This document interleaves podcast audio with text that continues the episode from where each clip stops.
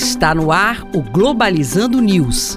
Apresentação: Professor Mário Tito Almeida. Para você que está ligado na Rádio Nama FM, Globalizando News no ar. Eu sou o professor Mário Tito Almeida. E eu sou Victoria Vidal. Este é um programa do curso de Relações Internacionais da Universidade da Amazônia, que na verdade é um projeto de extensão do curso que mais cresce na universidade há 15 anos. Ele está no portfólio do curso já formando internacionalistas que falem da Amazônia para o mundo. Você pode acompanhar a gente também nas nossas redes sociais, em especial o Twitter, que é o arroba Globalizando, e o Instagram, que é o arroba programa Globalizando. Globalizando notícia do dia.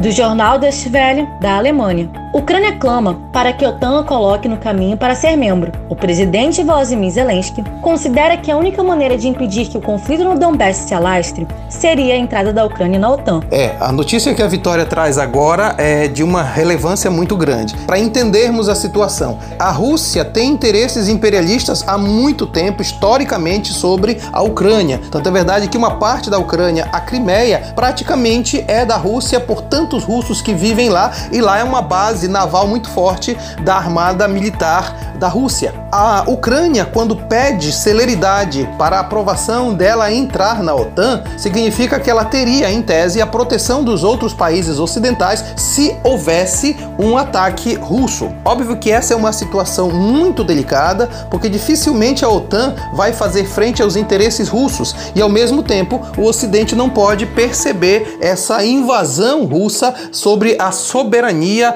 ucraniana. Então, essa é uma discussão também para ser acompanhada, em especial porque a OTAN, a Organização do Tratado do Atlântico Norte, representa uma aliança para a segurança e aí, é, entrando em conflito, seja com Rússia ou outros países seus aliados, o conflito pode escalar de maneira mais violenta e isso nós não queremos.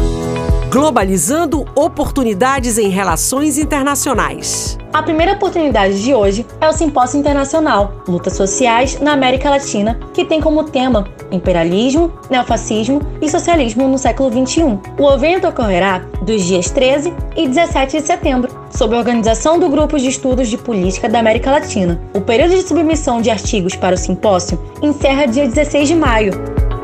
A próxima oportunidade é um curso oferecido pela Universidade Nacional Autônoma de México sobre os governos locais como atores internacionais e tem o objetivo de analisar as estratégias e conflitos de um governo local no âmbito internacional. O curso tem duração de quatro semanas e é realizado de forma online gratuitamente. Não perca! E este foi o programa Globalizando News de hoje. Eu sou o professor Mário Tito Almeida e você pode mandar sugestões de temas pra gente através do e-mail programaglobalizando.gmail.com. Vitória Vidal, muito obrigado. Obrigada, Mário Tito, e obrigado ouvinte da Rádio Nama. Fique ligado na nossa live no próximo sábado às 17 horas, cujo tema será cultura hispânica, e também aqui na Rádio Nama, às 9 da manhã, o nosso programa Globalizando. Rádio Nama FM 105.5, o som da Amazônia. Tchau, pessoal. Globalizando News, uma produção do curso de Relações Internacionais da UNAMA.